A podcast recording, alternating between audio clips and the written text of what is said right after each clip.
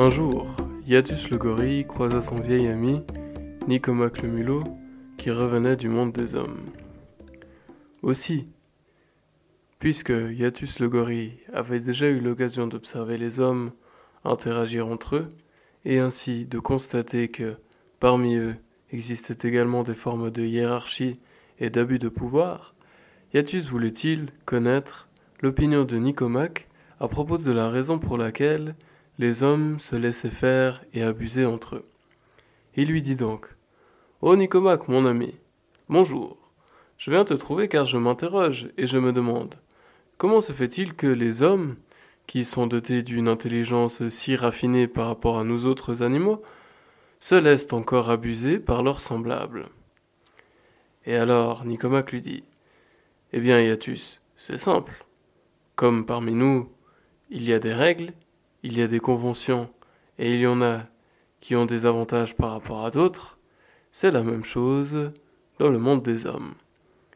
Et alors, Iatus lui dit Mais je ne comprends pas dans. Si les hommes ont une intelligence supérieure à la nôtre, pourquoi n'accepteraient-ils pas de sacrifier leur vie en vue d'obtenir davantage de récompenses? En effet, puisqu'ils sont au sommet de la chaîne alimentaire et se targuent d'être des êtres et des bêtes supérieurs au règne animal, comment se fait-il qu'ils n'acceptent pas de sacrifier leur propre vie pour montrer l'exemple? Comment se fait-il que, de génération en génération, les injustices perdurent entre eux et qu'ils n'aient toujours pas réussi à créer un monde d'harmonie, ne serait-ce que parmi eux? Alors Nicomaque lui dit Eh bien, je trouve que ta question est intéressante.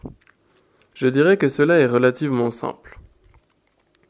Pour les hommes comme pour les animaux, ce qui se passe dans leur existence relève du destin, et il en revient à chacun d'accepter et d'apprécier son destin ou non. Cela étant, même les hommes, et la plupart d'entre eux, n'ont pas encore la grandeur de comprendre que c'est à travers le partage et à travers les autres qu'ils grandissent. Ainsi, cherchant souvent à protéger leurs propres intérêts personnels, ils se trouvent parfois à abuser les uns des autres. Cela étant, même les plus grands d'entre eux finissent par comprendre que il est certainement vain de mourir en martyr. En effet, à quoi bon dépenser le temps qui leur est accordé sur cette terre juste pour montrer l'exemple, en ne sachant point si cela suffira à changer les choses ou non, et s'ils pourront bénéficier ou non des conséquences de leurs actions. Ainsi, parmi les grands hommes, beaucoup s'attachent à corriger leur action personnelle, mais très peu, encore, sont prêts à mourir en martyr. Et qui pourrait dire si c'est une bonne chose? Le pourrais-tu, Iatus? Alors Iatus eut un léger sourire et comprit que la question était complexe. Il remercia son ami Nicomaque et retourna à ses réflexions.